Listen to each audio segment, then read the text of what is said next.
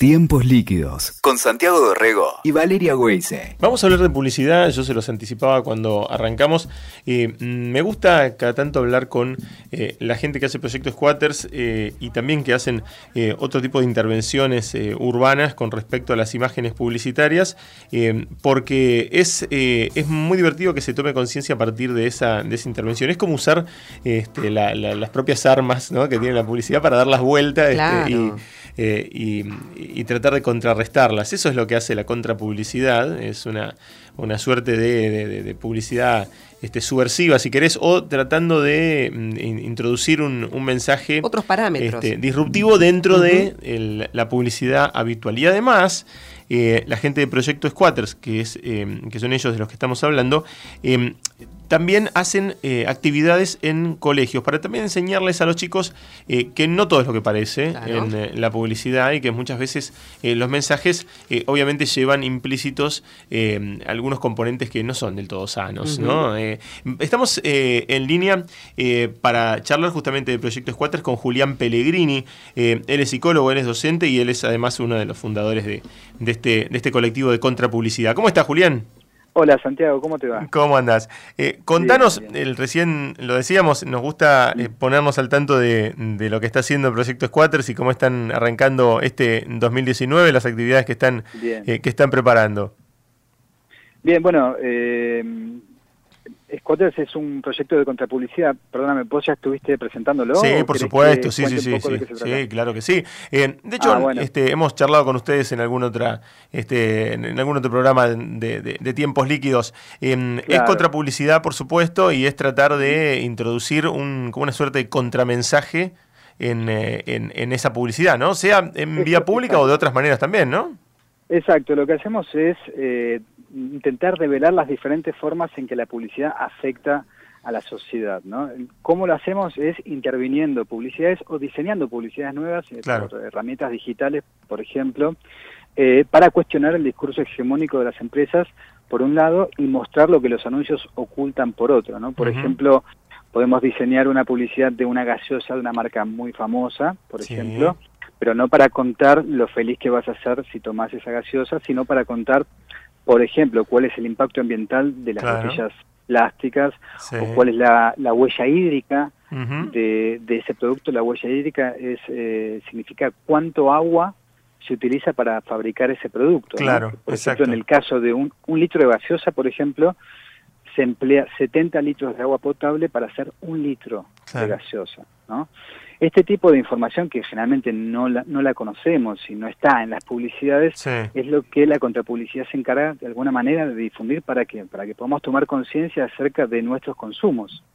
Sí, sí, para ser más conscientes, por lo menos, para, para, para entender que, que no todo es como te lo cuenta el aviso, ¿no? Exactamente. Entonces, bueno, a partir de este año eh, nuestras acciones contrapublicitarias se desarrollan a través de tres líneas de acción. Una es, como contábamos antes, el activismo en las calles, que se trata de intervenir publicidades para resignificar sus mensajes. Que es lo más visible y también este, es, muy, muy divertido, la Exactamente, es lo que más llama la atención, después se viralizan las acciones por las redes, es interesante eso, en términos de difusión del movimiento, ¿no? Para el que no sabe, le contamos. Hacen una especie de collage sobre, sobre la publicidad gráfica de, vía pública. Claro, utilizamos distintas técnicas como puede ser el stencil, el graffiti, la pintura, el collage. Depende del artista que se sume a la intervención también, viste, cada uno maneja sus propias este, herramientas. Eh, la segunda línea de acción que tenemos es el activismo digital eh, y la difusión de contenidos por las redes. Por supuesto que eso es lo que más lo que más funciona. Y en tercer lugar, eh, desarrollamos un proyecto educativo para llevar a las escuelas, que le estamos metiendo bastante fuerte a la difusión de esto este año porque nos parece fundamental. Nosotros llamamos a esta materia alfabetización publicitaria, que tiene que ver con aprender a leer críticamente la publicidad, a poder interpretar sus mensajes, entender sus códigos y las estrategias persuasivas que utilizan. Claro. Julián, este, Valeria te saluda, ¿cómo andás? ¿Cómo te va, Valeria? Eh, contame primero, ¿hace cuánto que está el proyecto Squatters? El proyecto Squatters ya podemos decir que es viejo, eh, desde 2008 ah, estamos en, actividad, ya pasamos los 10 años. ¿Y, cuánta gente interviene? ¿Cuántos, este, eh, me imagino habrá gente del mundo de la publicidad, otros psicólogos como vos, digamos, es muy amplio, ¿no? El abanico de la gente que lo integra. La verdad que sí, porque se acercan gente de diferentes ámbitos, porque como la publicidad atraviesa los distintos órdenes de la vida, digamos, se acerca gente del ámbito de la comunicación, del ámbito de la educación, del ámbito de la salud, la alimentación, muchas personas están eh, de alguna manera preocupadas por los efectos que en sus propios ámbitos genera la, la publicidad, ¿no? Este, ni hablar de, de, cómo impacta en la cultura de la alimentación, por ejemplo, en los chicos, ¿no? Claro, sí, sí, sí. Este, sí, de hecho, eh, es interesante que se dan, eh, se dan como varias, eh, en realidad varios caminos en lo que ustedes hacen, porque uno es como una crítica a la publicidad, ¿no? Y a ese mensaje edulcorado que tiene, este, siempre con la, este, repitiendo los cánones de belleza, repitiendo este, los mismos mensajes de felicidad y demás. Mm. Pero en, en, paralelo, bueno, recién hablabas, te metes en otros temas, porque cuando vos hablas de la huella de agua o cuando hablas de la huella de carbono, eh, digamos, no, no, no solo estás criticando la publicidad, en realidad estás hablando de un, un sistema productivo que está, eh, que está mal y que, que, tendría que cambiar también. Exactamente, porque la publicidad, eh, desde un punto de vista, es como el motor simbólico, ideológico, digamos, que permite que siga funcionando ese sistema de, producción y consumo que está llevando el mundo a una catástrofe ambiental. Julián, y, el tema puntual me interesa mucho de, esta pata educativa, ¿no? De los talleres en los colegios. ¿Hace cuánto que los hacen? Y, si lo han pensado para distintas edades, digamos, eh, ¿cómo lo recomiendan y cómo es el vínculo, ¿no? Con los maestros, con los profesores. Claro, exactamente. Hace ya varios años también que estamos yendo a escuelas, tanto primarias como secundarias, este, y lo que tratamos de trabajar con los chicos es la construcción de una mirada crítica, ¿no? Sobre todos estos mensajes comerciales que consumen a diario a través de las diferentes pantallas y cada vez más, porque los niños cada vez más pequeños están eh, súper conectados a, a, distintas pantallas, ¿verdad? A través de las cuales tienen acceso a la publicidad o la publicidad tiene acceso a ellos. digamos. Este, y la verdad que muchas escuelas y muchos docentes están muy interesados eh, por las herramientas que, les acercamos en los talleres y sobre todo para trabajar la construcción del pensamiento crítico con los chicos acerca de todo lo que consumen a diario. Y en los talleres se ven cuestiones como, eh, por ejemplo, temáticas de género, pensar acerca de los cánones de belleza, a la vez también pensar eh, con conciencia ambiental, es decir, cuál es el impacto de nuestros consumos sobre la, sobre la naturaleza, hablamos también en términos de salud y en términos de alimentación. Claro. Hay un taller particular que trabajamos todo lo que tiene que ver con la publicidad de la industria de alimentos. Y este es maravilloso trabajarlos con chicos, sobre todo en primaria, porque los chicos empiezan a darse cuenta cuáles son las estrategias que se usa de la publicidad para llamar su atención y hacer que ellos tengan como un vínculo emocional con productos que muchas veces no son tan saludables. Claro. Eh, entonces empezamos a ver cuáles son los muñequitos que a ellos les gustan y que aparecen en los paquetes de, por ejemplo, de cereales o de otro tipo de, golosinas. Eh, y la verdad que los chicos van armándose como de una, de una batería de, pensamiento crítico que después eh, llevan esa conciencia a sus otros compañeros y a su propia casa. Claro, y el taller que es una jornada, un día, ¿cómo lo proponen? ¿Y es este tipo collage, van recortando, es charla primero? ¿Cómo lo, lo dinamizan?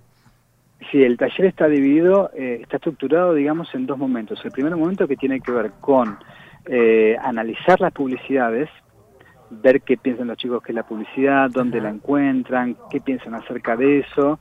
Vamos profundizando un poquito eh, acerca de esas cuestiones. Y después el segundo momento tiene que ver con poder intervenir creativamente la publicidad para resignificar los mensajes a partir de todo lo que fuimos aprendiendo en el primer encuentro. Claro, está bueno porque eh, los nenes, los chicos están súper enganchados también a través de, yo lo veo en los míos por lo menos, de videos de YouTube, viste, y teorías conspirativas y, de eso este, finalmente sacan, te digo, sacan mucho, por supuesto que hay que tratar de, este, de guiarlos como para que tampoco se engatusen ellos también con, cosas este, eh, que, los puedan engañar, pero, em, pero les divierte encontrar el otro lado, les divierte ver el otro lado, ¿no? Me parece que se enganchan con eso. Sí. y además recuerdo que hablamos la última vez, Santi, que me habías dicho que si los chicos no estaban bastante como avivados ya de todas estas estrategias persuasivas. Y la verdad que, que sí, que tienen mucha idea porque tienen mucha información a su disposición. Pero nosotros no, como adultos, digamos, no podemos eh, no hacer nada pensando que los chicos ya son muy piolas y van a poder defenderse de todo el poder que tiene la industria del marketing y la publicidad. Claro, No, y además tampoco ellos saben, me, imagino que eh, tampoco saben el, alcance total, ¿viste? O la dimensión total. Ellos se pueden dar cuenta de los trucos como, como te das cuenta de, un truco de, un mago, pero de ahí a, entender este, eh, a dónde va eso y a dónde termina eso, eh, está, está bueno que, que lo tengan en relevancia. Exacto, además tener un espacio para reflexionar sobre esto, para trabajar, para divertirse con estos temas, guiados por un adulto o por, los docentes, digamos, para pensar, por ejemplo, qué valores eh, transmiten esas, esos consumos culturales que hacen a través de los medios, ¿no? Si ellos realmente están de acuerdo o no, o qué tipo de alimentos les están eh, vendiendo todo el tiempo, si realmente son sanos o no, si ellos lo elegirían o no si no tuvieran los muñequitos, si no tuvieran la propaganda que tienen. Claro. Bueno, poner un espacio para que los chicos puedan reflexionar y decir todo lo que piensan. Lo otro, Julián, que, noto mucho, mucho en los chicos, me pasa con, con mis hijos, particularmente el, nene de 10 años, el varón, eh, el tema de, de, la cuestión de género, ¿no? Esto de estigmatizar a la mujer en ciertos roles y, no al hombre, y detectar, viste que algunas empiezan a cambiar, ah, por fin, tal cosa, ¿no? Este, eh, se dan cuenta y mucho de eso.